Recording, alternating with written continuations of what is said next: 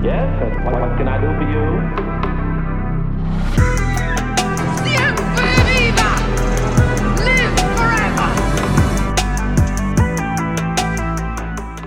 Hola a todos, yo soy Belu. Yo soy Gaby. Bienvenidos a un nuevo capítulo de La muerte nos sienta bien. Con Gaby ya nos estamos riendo porque entré a los perritos conmigo, porque afuera hacía mucho calor, y se están acostando y Jagger las molesta. A ellas que están acostadas como dos reinas.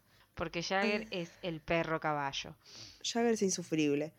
¿Cómo estuvo tu semana? Arre, que pasaron tres minutos y medio. Tres Yo sigo minutos. resfriada. Sí.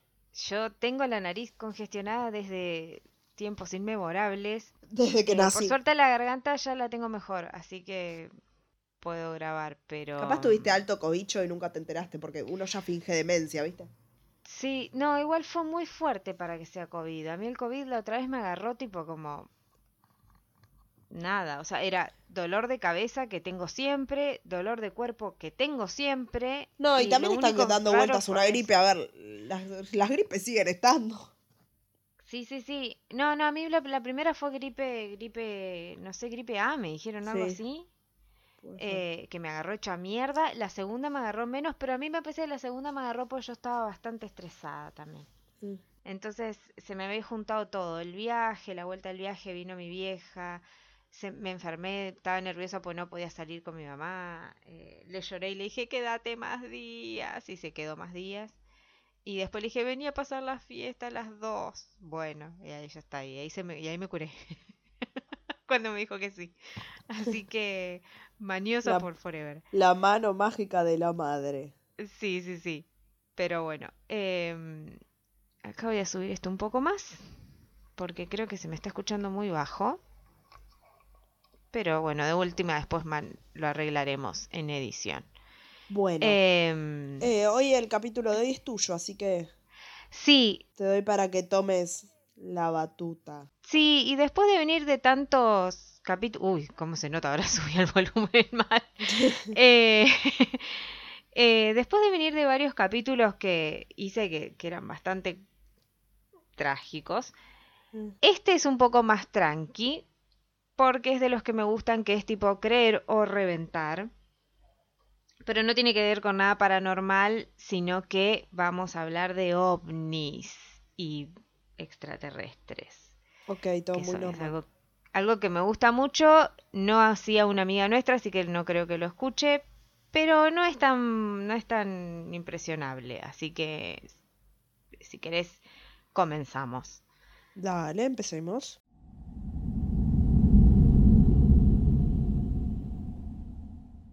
Bueno, en el capítulo de hoy venimos con una historia que, como decimos siempre, elegimos creer.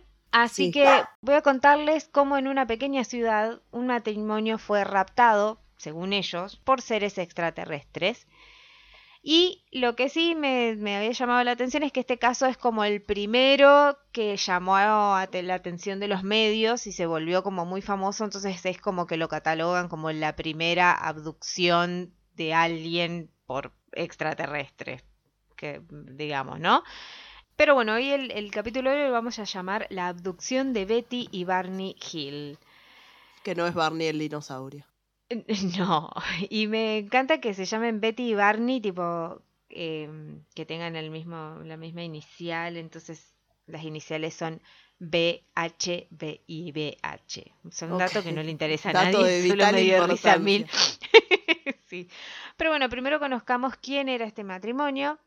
Betty y Barney Hill vivían en la localidad de Portsmouth, en el estado de Nueva Hampshire. Barney, quien nació en 1923, era un empleado de correo y vivía junto a su esposa Betty, nacida en 1919, que era una trabajadora social. Además, la pareja formaba parte de una congregación llamada Unitarista y eran miembros de una asociación llamada NAACP, que era eh, un- una asociación antidiscriminación. Barney también formaba parte de una comisión sobre derechos civiles y eran una pareja que en esa época era algo como inusual porque era una pareja eh, interracial, que es lo que se le Sí. dice, porque Él era de Etiopía y ella era blanca. el 19 de septiembre de 1961 el matrimonio volvía en su auto luego de unas vacaciones y era un poco tarde ya que habían optado por volver en ese horario, tipo la tardecita, noche, porque las carreteras estaban más tranquilas, ya que se había terminado la temporada de verano, entonces eh, es como, como acá cuando se, se, se traba todo en la ruta Sí. que va a la costa. Bueno, ellos dijeron, bueno, vamos a salir un toque más tarde para que no, no haya tanta gente. Y cuando iban cerca de la localidad de Groventon, no tan lejos de su destino, porque me fijé más o menos dónde quedaban y quedaba unas horas, pero era yendo hasta, hasta, su ciudad, ven que había un punto bri- brillante que les llama la atención que se encontraba en el cielo. Y al principio pensaron que se, podía tratar de una estrella fugaz, pero se dieron cuenta que esta luz no tenía la dirección que suelen tener las estrellas fugaces, porque acordemos, las estrellas fugaces son como un destello que, que- que ves en- Sí. en el cielo y que es rápido, digamos. Que en el recital de Harry me enteré que hubo una. Ah, mira. Pero viste que son, que es- son hacia, tipo, hacia un lado, Sí, tipo hacia sí, la sí, sí, izquierda, o derecha. Bueno, esta se dirigía hacia arriba y luego se detenía y se quedaba. Pero porque la estrella fugaz se una- desaparece. Una canita volada, una canita pescada. Una canita pescadora. Y cuando se detiene, ellos ven que queda como cerca de, o sea, desde donde veían, que era desde el auto, que estaba cerca de la luna. Y entonces les llama la atención, pero bueno, siguen, siguen conduciendo, conducía Barney. Pero Betty le pide que se detenga y le dice que quizás esa luz era un satélite artificial y que quería verlo mejor, o sea, de chusma. Vamos, capaz es una luz rara y decís, ay, voy a parar, quiero ver Para qué ver es. qué es. Señora, siga vos a tu, hasta su casa. Ay, en una, en una nota encontré, después no lo vuelven a nombrar, entonces no sé si el perrito que ellos tenían se encontraban con ellos, pero supuestamente ella lo que le dice es paremos un toque y le doy un paseo a la perra. Ah, ok, la perra tenía Y que volvemos. listo. Claro, y volvemos al auto, pero después no la vuelven a nombrar a la perra, entonces no sé qué tan verídico es eso, o Fingieron simplemente... demencia con la perra. Sí, o, o simplemente este dieron un paseo, o sea, quería ver en la luz nada más. Entonces luz este le dijo que sí, le dijo que sí, pero se decía que cerca de la ruta había, se habían visto osos, en como tipo había, se ve que había como un- una especie de campo de, de Ah. algo así. Entonces Barney, por las dudas, saca su arma del auto y, y la tiene guardada. Por si aparece un oso. Ok. Betty igual estaba un poco inquieta porque comenzó a mirar la luz y la luz se movía y emitía luces multicolores. Esta gente no estaba bajo los efectos de ningún. No, no, no, venían de las vacaciones y eran... No. Ah, O sea, lo que ellos cuentan, no, no. No, ok. Ella se queda viéndolas un tiempo y recordó que una vez la hermana le había comentado que había visto un ovni. Y entonces como que se quedó con eso en la cabeza. Y por su parte, Barney solo pensaba que se podía tratar de tipo una nave, como tipo un, avión convencional, o sea, un avión, pero Betty estaba un poco más nerviosa. Nada, suben al auto, siguen camino y ven cómo la luz se desplaza hacia ellos y se les iba acercando cada vez más. En determinado momento el objeto pareció aterrizar sobre la cima de una montaña que había en, en el camino que iban recorriendo, pero luego rápidamente volvió a moverse, aproximándose cada vez más al vehículo de, la fa- del- de este matrimonio y después como que retrocedía. Era como que iba hacia ellos y volvía. Ok. Hasta que cuando iban cerca de la lo- localidad de Indian Head, la gigantesca nave rápidamente descendió hacia el vehículo de los Hill, causando que Barney se detuviera de golpe en el medio de la ruta. Barney baja para inspeccionar ese objeto, toma sus binoculares y la pistola. Es como que la nave queda, pero, pero no es que baja, sino que queda como a una altura, o sea, queda sobre ellos, digamos. Es lo que yo Sí. entendí. Porque dice que la nave descendió unos 25-30 metros sobre el coche, que era un Chevrolet Bel Air de 1957. Entonces, es como que Barney baja para ver, ve que está sobre ellos o cerca de ellos y se acerca al objeto. El cual dice oscilaba como un péndulo desde el lado izquierdo del automóvil, como que se, se les se movía, pero se quedaba. Yo no entiendo si es que estaba sobre ellos o, o como que estaba medio ahí, o que era tan grande que tipo tapaba todo. Abarcaba todo, claro. Claro, era como que era bastante, sí, se- por lo que se ve era como bastante grande porque era como, se quedaba entre ellos y se iba hasta el lado de un campo que tenían al lado, entonces era como que se movía como todo eso, que para mí era como ellos lo veían como algo muy gigante que les, que el contorno, todo eso cubría toda esa parte. Sí. Cuando se coloca los binoculares ve que hay unas figuras como humanoides que lo veían desde como una especie de ventana que tenía este objeto Ah. y eran entre 8 y 11 personas, bueno, humanoides. Y la mirada que tenían era como una mirada curiosa, pero no sé si con muy buenas intenciones, o sea, como una mirada medio extraña. Todas las figuras, menos una de ellas, se movieron hacia lo que parecía como un panel de instrumentos. O sea, todo esto lo estaba viendo él desde los con los auricul- auriculares, con los binocu- binoculares, sí. Todos se van hacia ese parte, hacia ese panel, y hay uno solo que se queda mirándolo, y básicamente es como que le dijo de manera como telepática, quédate donde estás y sigue mirando. Entonces, sí. Bueno, en ese instante, lo, de lo que parecía ser aletas como alas de murciélago, comenzaron a aparecer luces rojas por todos lados de la nave y una larga estructura descendió de la parte inferior de la misma. Es la típica que como cuando vemos, no sé, si vieron Mars Attack, es como tipo esa rampa que sale y de- desde ahí salen, ¿no? La silenciosa nave se aproximó a una distancia que Barney estimó como unos 15-25 metros de distancia de él, o sea, ahí ya como que se ve que ya estaba bajando o estaba mucho más cerca que ellos. Y Barney entonces sintió mucho miedo, dejó los binoculares y corrió a su auto gritándole a su esposa, nos van a capturar. Suben al auto y comienzan a huir, ya que en ese momento no veían más al objeto, que había cambiado de posición. Miran al cielo y no veían nada más que oscuridad. Betty bajó la ventanilla y pensó que el objeto estaba sobre ellos porque les había blo- bloqueado la vista de las estrellas. Acordémonos que siempre cuando uno va en la ruta o algo, como de las estrellas se ven mucho con mucho más nitidez que si vos estás en la ciudad, por ejemplo. Entonces no veían nada, o sea, veían como que estaba todo oscuro, lo cual ellos pensaban que la nave les había bloqueado toda esa, esa vista. Mientras seguían camino comenzaron a escuchar sonidos metálicos, lo suficientemente ruidosos como que lo que hacían era que vibre el vehículo donde iban y parecían venir como de la parte trasera del automóvil. Betty tocó el metal de la puerta del acompañante, esperando sentir como una descarga eléctrica o algo, un tipo de vibración, y sintió eso, como que Sí. vibraba. Y luego contarían que en ese momento comenzaron a sentirse como medio adormecidos, como un poco atontados, viste, como medio mareados, una cosa, una cosa así. Tenían una sensación de hormigueo en el cuerpo y cuando pasaron a través de la localidad de Plymouth, otra serie de sonidos tipo beep parecía provenir de la parte trasera del auto. Cuando el extraño sonido terminó, Betty le preguntó a su esposo, tipo, ¿ahora crees en los platillos voladores? Y su esposo, bastante cansado y como bastante irritado, le dijo, no seas ridícula. Bueno, luego al llegar a su hogar, cerca del amanecer, los Gir afirmaron que tenían algunas... O sea, ellos logran llegar hasta su casa y los dos afirman que tenían como sensaciones extrañas, impulsos que no podían explicar. Betty insistía en que el equipaje que tenía debía ser colocado cerca de la puerta trasera en vez de enfrente de la casa. Y Barney notó que la tira de cuero de los binoculares estaba como torcida, aunque no Mm. recordaba haberla dejado así.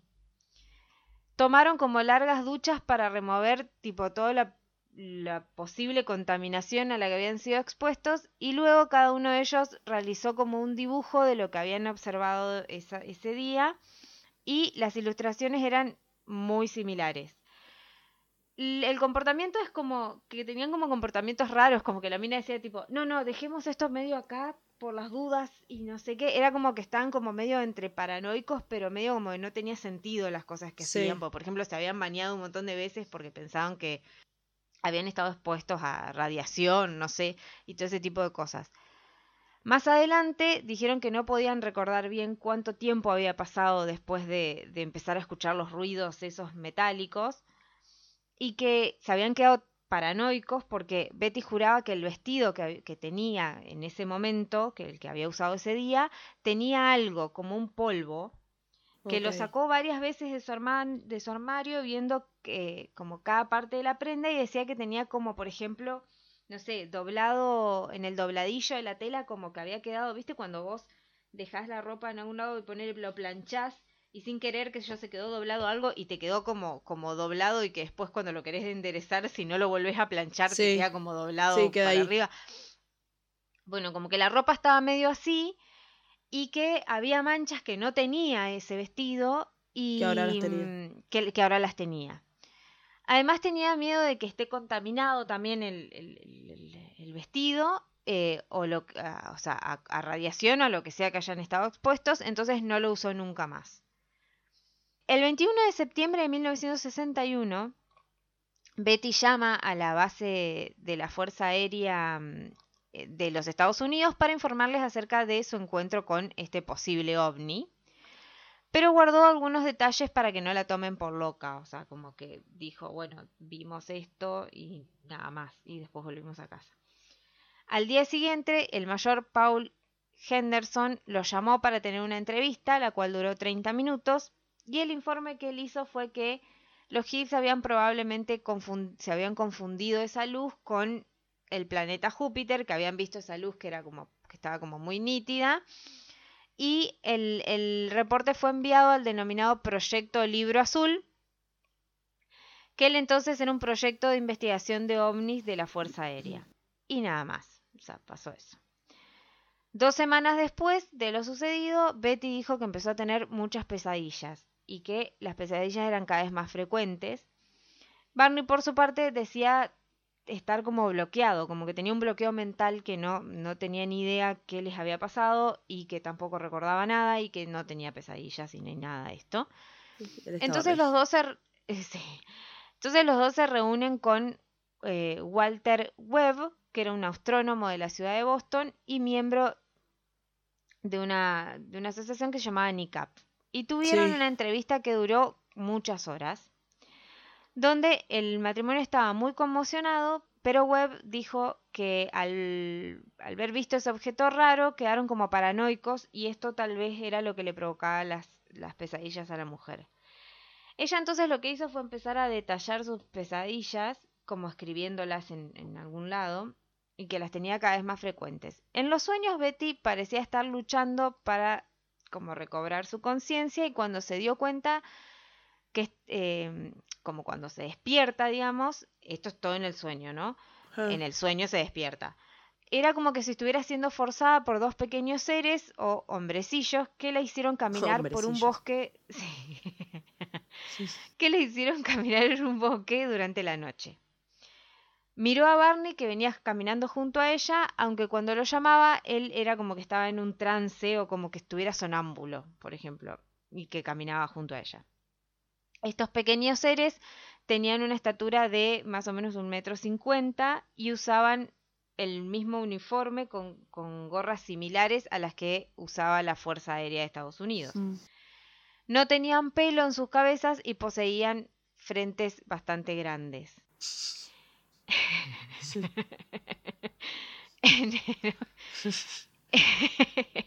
frentes grandes. En otro de ellos, en otro de los de frentes enormes. y sin pelo.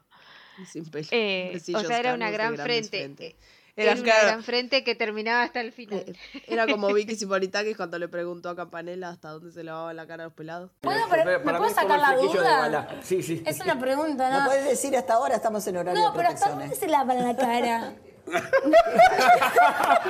La cara hasta acá. Ah, la cara hasta después el acá. resto es la cabeza. Después siempre no.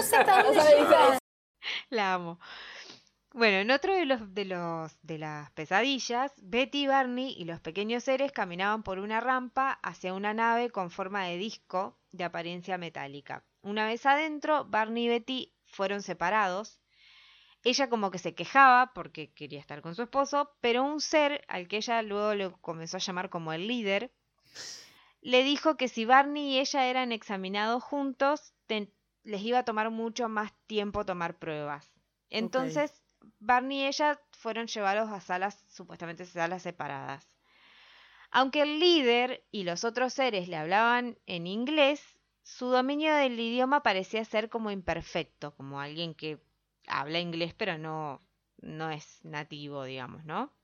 Y que tenían dificultad de comunicarse. Entonces Betty luego soñó que había otro ser al que llamó el examinador y dijo que él tenía como, como que era más calmo, más placentero que los otros, como que los otros estaban un poco más nerviosos, se ve.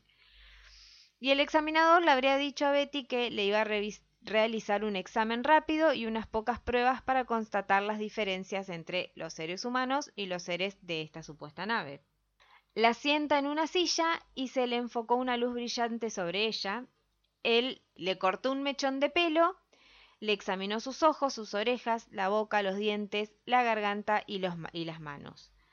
Guardó uña de los dedos que, que le había cortado a ella y luego de examinar sus piernas y sus pies, el ser usó una suerte de cuchillo similar al abridor de cartas para raspar y extraer algo de piel hacia un pequeño contenedor de vidrio similar al de una diapositiva. O sea, sería como eso donde vos guardas, donde los, los- donde guardan las muestras, ¿viste? Le sacó el vestido y le dijo que se recueste sobre una mesa. Le dijo que estaba examinando su sistema nervioso, le pasó un aparato que se parecía a un dispositivo para hacer electro... ¿Qué pasó? Nada, me estoy imaginando una imagen. Tipo, es más similar tipo a una porno de, de los 90, creo, 80 que. Tipo película de Isat después de medianoche. Sí, sí, sí, te vamos a hacer Un examinar tu examen. sistema nervioso. Voy a agarrar una máquina para examinar tu sistema. Igual nervioso. ahora lo que vas a ver, a ella solo le sacan el vestido y, y, y- y tipo la pasa peor el otro, ¿eh? Así que ya Ok. te voy a... te- Va, no sé. Le pasa como un aparato que parecía eh, esos, esos ap- dispositivos para realizar electroencefalogramas Mm. sobre la parte frontal y posterior de su cuerpo. Luego se limpió las manos con un líquido y se puso algo parecido a los guantes quirúrgicos y sacó una aguja hipodérmica de unos 10 o 15 centímetros de longitud para realizar lo que le dijo que se trataba de un examen de embarazo. Entonces, usó un hisopo de algodón mojado sobre el ombligo y le empujó la aguja hacia el mismo. O sea, le metió la aguja en el ombligo. Yo ¡Ay, tengo ah! mucha impresión con el ombligo. No Cuando me lo gusta leí, el me- ombligo. No. Para mí no debería existir. ¿Nos podemos sacar el ombligo? No, Gaby. Va, capaz si ¿Por te estiras mucho la panza, a lo Susana lo terminas perdiendo eventualmente, pero ¿Pero ahora sirve de algo el ombligo? mm, creo que no. Es cicatriz el ombligo. Porque no me gustan los ombligos a mí. Bueno, charlalo con el psicólogo, sigamos con el Sí. capítulo ahora. No, igual sí, da mucha impresión. Le, No, le sí, empuja no, no la aguja. el, Sí. el ombligo. Y obviamente a Betty le causó un gran dolor, pero él como que le toca la frente y el dolor desapareció. O sea, como que algo hizo para que ella se quede tranquila. Le dijeron que su, esta- su examen estaba completo y que pronto volvería al auto junto a su esposo. Ella, sin embargo, comenzó como a hablar con el líder, pero no por mucho tiempo porque enseguida como que entra otro de los de estos seres a la habitación y comienza a hablar en un idioma extraño. Y el que entró entró como bastante exaltado. Entonces los dos en un momento abandonan a Betty, salen del, del cuarto y la dejan ella sola. Y luego regresa el líder, que directamente es como, vos imagínate esta escena. La dejan sola y luego llega y él agarra y le abre la boca. O sea, le, tipo, le hace tipo, ah. Como queriendo, y agarra y le agarra los dientes, como queriendo sacárselos. O sea, se lo, como que, que te hagan esto, como que te empujen los dientes. Y le Sí. pregunta por qué los de ellas estaban fijos y los de su esposo se habían salido con facilidad. Y pues, qué sé yo, Rey. Y ella entonces le dice que es porque el marido tenía una dentadura postiza. Y ella no. Entonces, eh, y que al llegar a e- cierta edad hay mucha gente que la usa, que no tiene dientes y tiene dentadura postiza. O tiene dientes muy débiles y necesita Claro. ponerse eso. Pero como que el líder no entendía eso y tampoco entendía el concepto de qué es tipo edad avanzada. O sea, es, que es la vejez. Bueno, jamás le pudo hacer entender qué era, pero bueno, yo tengo dientes y a él se le salen, listo. Luego del examen, Betty le preguntó al líder si podía tomar como tipo algún artefacto o algún dispositivo de la nave o algo de la nave que ella lo tenga como prueba o como evidencia de que ese encuentro había sucedido. Voy a repetir que acordémonos que esto es una- un sueño de ella, ¿eh? Claro. O sea, esto es lo que ella está soñando, pero supuestamente son recuerdos, pero esto es un sueño. El líder le- le da un libro grande en las, donde en las páginas estaban llenas de símbolos agrupados en columnas. Entonces ella le preguntó de dónde provenían él y la nave. Betty escribe que, como respuesta, el líder lo que hace es poner en la pared un mapa extraño y ella dice, desplegó un mapa extraño para mí, era un mapa de los cielos, marcado con numerosas estrellas y planetas. Había, había diferentes tipos de líneas y entre algunas de las estrellas, según se- lo que le comentaron, eran como rutas de comercio y de, ex- de- de exploración que tenían. El líder le pregunta a Betty si ella sabía dónde estaba localizada la Tierra en este mapa estelar y ella le dijo que no, que ella, qué sé yo, no estaba familiarizada con ese mapa. Entonces el líder le dijo que debido a la ignorancia que ella tenía sobre esto era imposible explicarle de dónde provenían ellos. Luego la, la llevaron con su esposo que parecía encontrarse como muy aturdido y los seres los llevaron fuera de la nave, pero en el medio comenzaron a discutir, o sea, discutir los, los est- estos humanoides, ¿no? Sí. El líder entonces le quita el libro y ella se queja porque le dice esta era la única prueba que tenía para esto, pero como que los, de- los, demás, las de- los demás humanoides que estaban ahí dentro de la nave no querían que ellos recuerden nada y les dijo que ella le dijo que no importaba que le hicieran a su memoria, en algún momento ella se iba a acordar de estos sucesos. Pero bueno, no le dieron ningún libro y ambos fueron trasladados hasta, trasladados hasta su automóvil. Ahí el líder les sugirió que esperaran para que observen que la nave iba a partir. Ellos hicieron eso y luego reanudaron el viaje, que es cuando luego después llegan a su casa. Betty declaró que el suceso había sido como milagroso y excitante, pero Barney no dijo nada al respecto.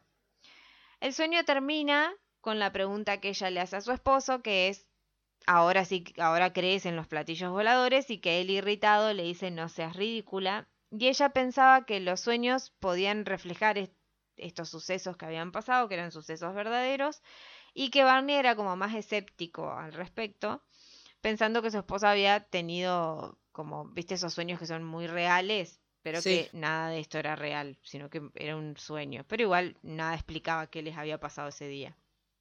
El 25 de noviembre de 1961, los Hills fueron nuevamente entrevistados por eh, NICAP, que era lo que ya dijimos que formaban parte de estos estudiadores, Sí. pero esta vez por dos personas que eran eh, C.D. Jackson y Robert Homan.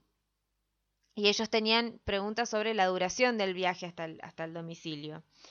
Pero ni Webb, que era el que los había entrevistado antes, ni los Hills habían notado que, aunque el viaje debería haber tomado aproximadamente cuatro horas, ellos no llegaron a su hogar hasta las, poner siete horas después de la partida. O sea, es como que, es por ejemplo, como que vos de acá te vayas a, no sé, Rosario, que son casi cuatro horas, pero en vez de cuatro tardes como siete, ponele. Entonces, cuando Hotman y Jackson les hicieron notar esto, que, que era como, che, bueno, pero pasó mucho tiempo, ¿qué, qué pasaron esas horas que están en blanco? La pareja como que quedó tipo anonadada. Y no tenían una explicación del tiempo ese perdido que les había quedado, o sea, no sabían cómo explicar. Era como, bueno, nosotros vimos esta luz, pero al toque nos fuimos, o sea, tendrían que haber tardado lo mismo, al menos unos minutos más, pero bueno, bueno, habían pasado un montón de tiempo más. Unos meses más tarde, Barney comenzó a ver que le parecían verrugas en la zona de la ingle que formaban como Mm. un círculo. Entonces fue al médico y se las extirparon. Pero cuando analizan esas tipo como verrugas o la erupción, no sé qué era lo que le había salido, como que no, no, no daban nada. O sea, no, no, no se sabía por qué. Como verrugas salido esto. Claro, entonces ahí les sugieren que se hagan una hipnosis para ver. Mm. Ellos igual ya la habían pedido al principio, pero como que no le dan mucha pelota. Y ahora es como que en realidad Betty la pedía. Porque Barney estaba como bastante reacio y como que ella sí estaba más convencida de que habían tenido un encuentro con, con seres de, de otro mundo. Sí. Entonces, el 3 de marzo de 1963, los Hill discutieron, es como la primera vez que discuten públicamente lo que les pasa con un grupo de su iglesia y les dicen que habían tenido un, un encuentro con un ovni. El 7 de septiembre de ese mismo año, el capitán Sweat brindó una conferencia formal sobre hipnosis durante una reunión que tuvo lugar en, en una, en una parroquia que se llamaba Unitarian Church, que era la que formaban parte, supongo ellos. En noviembre de 1963, los Hill se encuentran por primera vez con el Dr. Simon, que a partir de como su intercambio inicial con ellos, la primera vez que se encuentran, Simon determina que el supuesto encuentro ovni le estaba causando a Barney mucha más preocupación y ansiedad de la que como que él estaba dispuesto a admitir. Era como que él estaba bastante estresado, pero como que no contaba mucho tampoco, Mm. que era, no, no, no, no sacaba nada. Aunque Simon, o sea, este doctor rechazaba la, hipótesis extraterrestre como imposible, le parecía obvio que los Hill genuinamente pensaban que habían sido testigos de un ovni y es de los ocupantes humanoides. Entonces él como que quería descubrir más acerca de esta supuesta experiencia a través de la hipnosis. Simon comenzó a hipnotizar a los Hills el 4 de enero de 1964. Tanto a Betty como a Barney los, se lo- o sea, los- los hipnotizó varias veces y las sesiones duraron hasta el 6 de junio de 1964. Realizó las sesiones de a uno de manera separada para que los resultados que obtenía de cada uno tipo no influyan en la respuesta del otro, porque si estaban juntos eso podía como interferir. Entonces Claro. siempre fueron por separado. En las sesiones de Barney, Simon, hipnotizó a Barney primero y sus, sesion- sus sesiones fueron a menudo bastante emocionales, con estallidos de enojos puntuales, expresiones de miedo y episodios de llanto histéricos. Barney dijo que, debido al miedo que tenía, mantuvo sus ojos cerrados durante todo el, el- el supuesto encuentro que tuvieron luego de que bajen del, del- del auto, o sea, una vez que Mm. ya estaban con esta gente. También informó que la, la, mm, tira que tenía de los, binoculares que se había doblado cuando él huyó del ovni y que regresó a su automóvil. Recordó huir del objeto en el coche, pero que después sintió que debía hacerse a un lado de la carretera y conducir hacia un bosque. Ahí vio unos seis hombres parados en el bosque, se detuvo y tres de los seres se aproximaron al auto. Le dijeron a Barney que no les tenga miedo y él todavía estaba ansioso y entonces este, el líder, le dijo que cerrara los ojos. Mientras estaba hipnotizado, Barney dijo que sentía como si los ojos hubiesen empujado hacia sus ojos, o sea, era como que si cuando lo miró, tipo, los ojos hicieron que el otro cierre sus ojos. Era como tu Sam. Duro, duro. Duro, duro. Empiezas. O no, ¿cómo se llama el otro también que también te hace dormir? Eh, que se está tu vivo. No, no, no, el otro, uno que estuvo en el bailando, eh, que es español. Tony Camo. Tony Camo. Googleé hipnotizador español. Bueno, entonces esta especie de Tony Camo hizo que Barney cierre sus ojos. Luego Barney describió a las criaturas en general como si- similares a las que había dicho Betty, eh, pero eh, a la- similar a las que Betty dijo en las sesiones de hipnosis, no en la de los sueños Sí. previos. Y describió como eh, que eran como con ojos bastante grandes, extendiéndose incluso hacia los lados de sus cabezas, o sea, como medio como la típica, que es tipo para los costados, como, ¿cómo se llaman? Como el, el delineado gatuno, pero esto con ojos. Y las criaturas con frecuencia lo miraban fijamente a los ojos con un efecto que aterraba y que también era como hipnotizante. Barney dijo cosas como, solo los ojos me están hablando, todo lo que veo son estos ojos. Ni siquiera tengo miedo de que no estén conectados a un cuerpo, solo están ahí, solo están cerca de mí, presionando contra mis ojos. Barney relató que Betty y él fueron llevados hacia la nave en forma de disco, donde ambos fueron separados, o sea, tal cual eh, la, la otra lo había contado en los sueños. Llevando a un cuarto por tres seres de baja estatura, Barney fue desvestido por ellos y entonces se le dijo que se recostase sobre una mesa rectangular. A diferencia de Betty, la narrativa de Barney del examen era como fragmentada, o sea, como se acordaba por partes, y que él decía que él mantuvo todo el tiempo los ojos cerrados. Se le colocó un dispositivo similar a una taza sobre sus genitales y aunque no experimentó tipo un orgasmo, Barney pensó que le habían extraído una, una muestra de semen, de esperma. Semen. ¿es lo mismo? Sí, es lo mismo. Gaby descubre a los 40 años que semen y esperma es lo mismo. No, porque leí y pensé cualquier cosa. No, sí, sí. Bueno, una muestra de esperma. Los seres rasparon su piel, o sea, como lo mismo que hicieron con, con su, mujo- su mujer, inspeccionaron Volvemos sus a, orejas, su boca. volvemos a la película Isat After Dark. Pero acá viene lo que no le hicieron a ella, pero sí a él. Le insertaron un tubo o cilindro en el ano. Además, alguien palpó su columna vertebral y le parecía como que le estaba contando las vértebras. Por afuera te entendí como que palparon la columna con el cilindro en el ano. Y te No, decir, pero ¿cómo le no, no. No sé qué le hicieron con el tubo en el ano, pero... Bueno, se lo metieron en el ojete. Sí, pero ¿para sacar qué? Porque era como un tubo cilíndrico, o sea, algo cilíndrico, ¿no? Capaz no querían sacar nada. Volvemos a la película Isat de las 12 de la noche. Bueno, bueno, Sigamos adelante porque no terminamos sí, más. sí, sí, sí, Ya esto se desvirtuó por completo. Sí, pero bueno, mientras que Betty informó de las conversaciones que ella tuvo en inglés con las criaturas, Barney dijo que los escuchó como murmurando en otro idioma y que no entendía nada. Y las pocas veces que se comunicaron con él, Barney dijo que parecía ser como transferencia de pensamiento. También se dice que es porque en ese momento no, no se usaba como el término de telepatía. Entonces eso fue lo que le explicó.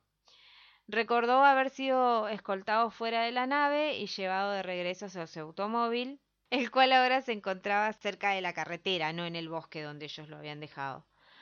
Aturdido, ob- observó partir la nave y Barney recordó una luz que aparecía sobre la carretera mientras él decía, oh no, no otra vez.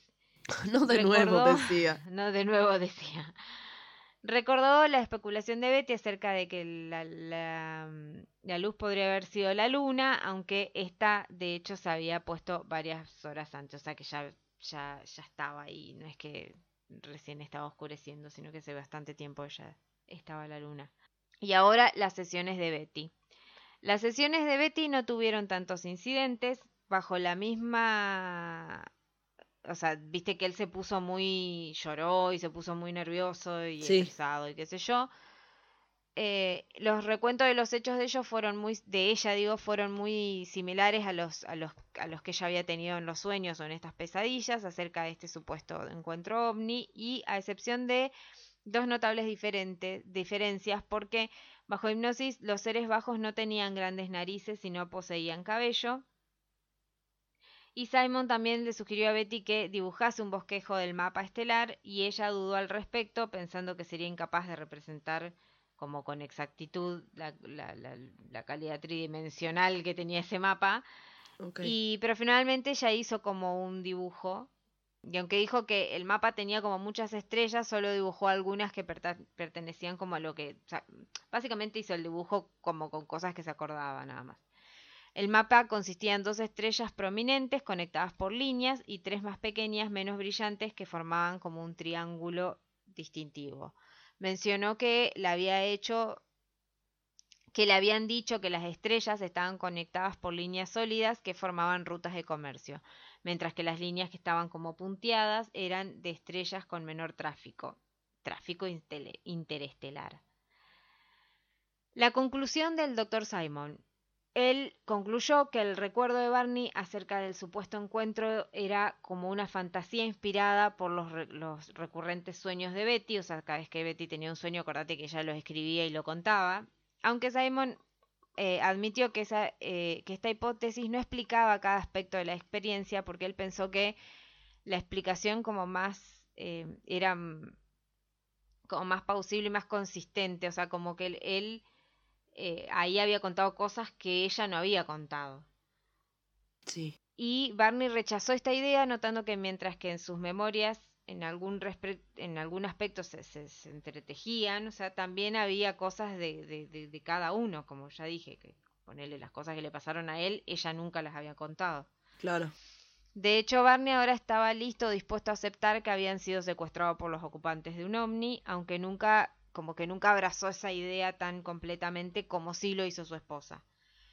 Aunque los Hills y Simon no estaban de acuerdo acerca de la naturaleza del caso, todos coincidieron que las sesiones fueron efectivas. De hecho, los Hills ya no fueron más atormentados por pesadillas o ansiedad después de esto.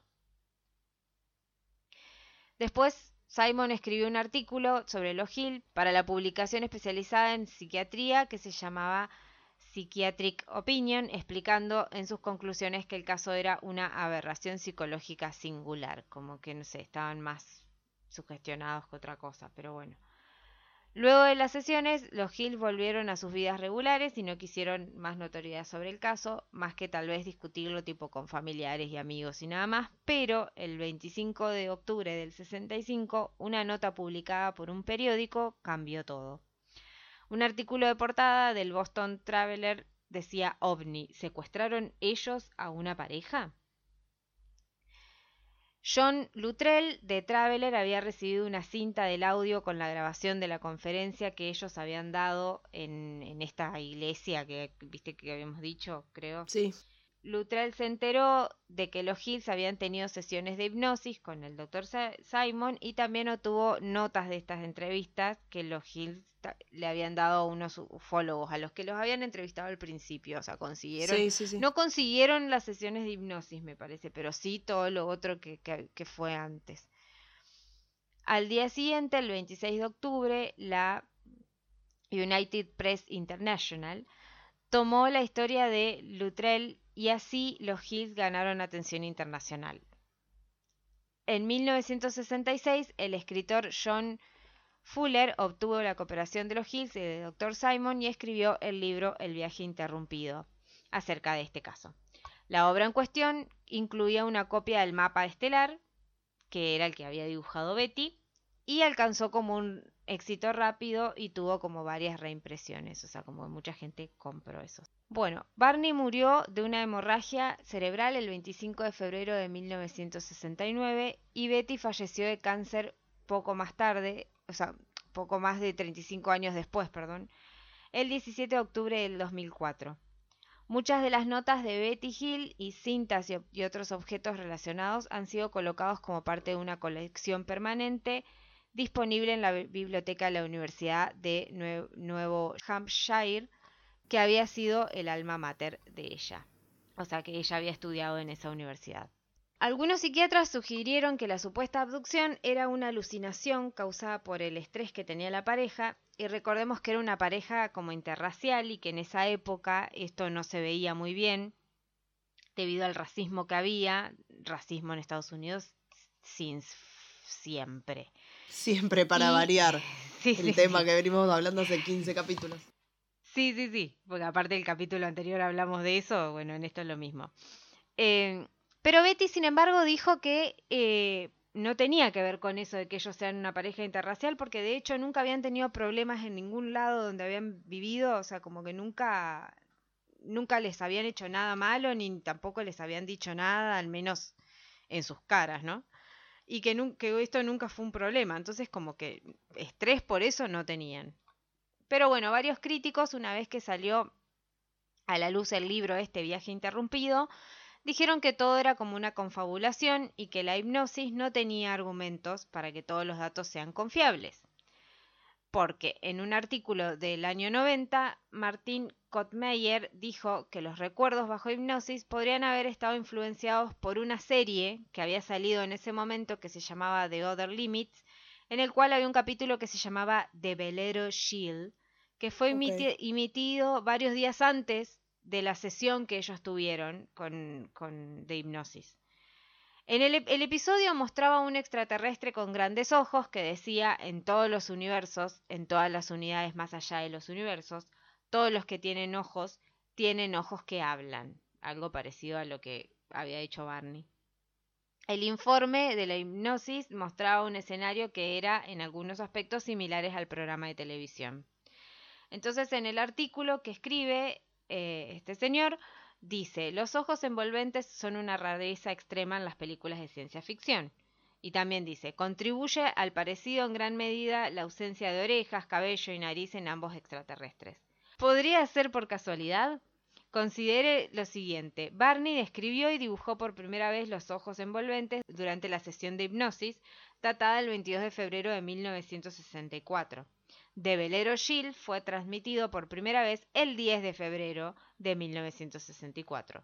Solo 12 días separaban ambos episodios. Si la identificación es admitida, la habitualidad de los ojos envolventes en la literatura de abducción cede ante fuerzas culturales. Eso es lo que escribió en el artículo.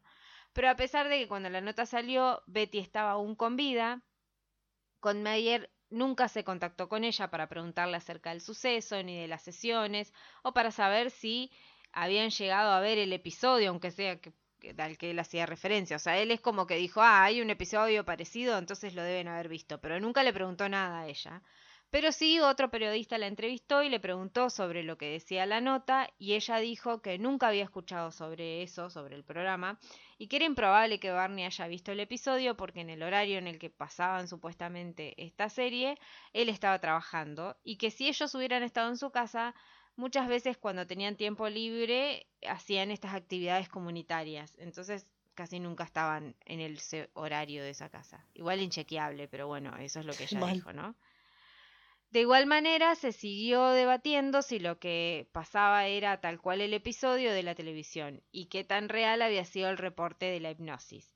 Varios periodistas o historiadores del caso daban sus opiniones, pero también dudaban si él lo había visto o no al episodio. Me encanta porque ya no dudaban de que si los habían raptado o no. Ahora Claro, dudaban de que si él que había visto o no el capítulo. claro. Sí. Muchos pensaban que había datos que no tenían nada que ver y por eso no estaban seguros si todo era su gestión luego de ver la serie.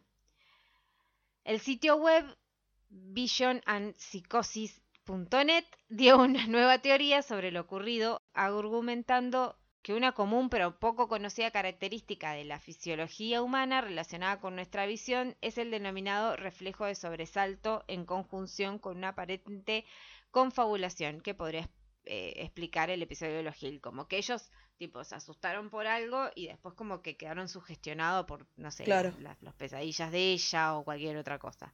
Y otra teoría fue la de Jim McDonald, que era un residente del área en la cual los Hills decían haber sido raptados por estos supuestos extraterrestres. Entonces hizo un análisis detallado del viaje. Había llegado a la conclusión de que lo que les pasó fue que fue una confusión porque ellos habían confundido un ovni con un faro que había de advertencia para aeronaves sobre la montaña Can- Canón, que es donde supuestamente ellos ven al ovni al principio. Y McDonald notó que desde la carretera en que, que los Hills habían tomado, el faro aparece y desaparece exactamente en esa hora que supuestamente ellos vieron a este ovni aparecer y desaparecer.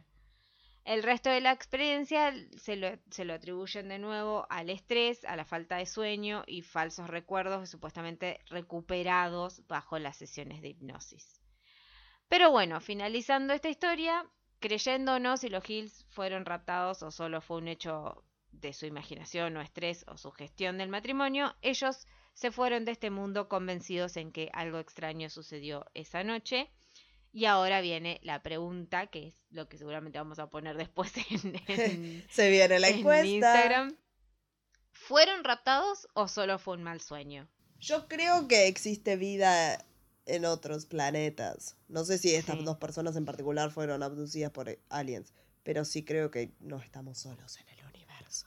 Pero mientras tanto, hasta que llegue el momento de la encuesta, a mitad de semana, en Instagram, les voy a contar que nos pueden escuchar en Spotify, en Google Podcast, en Apple Podcast en cualquier plataforma en la que se puedan escuchar podcast. También estamos en YouTube, nos encuentran como La Muerte Nos Siente Bien. Pueden pasar, darle like, activar la campanita para que les lleguen notificaciones cada vez que subimos un video. Se suben más o menos los sábados al mediodía y ahora Gaby les va a pasar a contar nuestras redes sociales y dónde nos puede, pueden encontrar para ver las fotos del capítulo o solamente para charlar con nosotras. Adiós. Nos pueden encontrar en Instagram en arroba la muerte nos sienta bien o también por mail en la muerte nos sienta bien arroba gmail.com. Eso fue todo por hoy. Nos encontramos la semana que viene sin aliens. Se vienen los capítulos de Navidad. Vamos a hablar mucho fantasmas. Se vienen dos semanas con muchas cosas paranormales, chicas. Si así se asustan, de fin de, terminan fin de año asustados. Ahora sí, nos vemos la semana que viene. Que tengan una bella semana. Adiós. Ah. Dios. Yes, what can I do for you?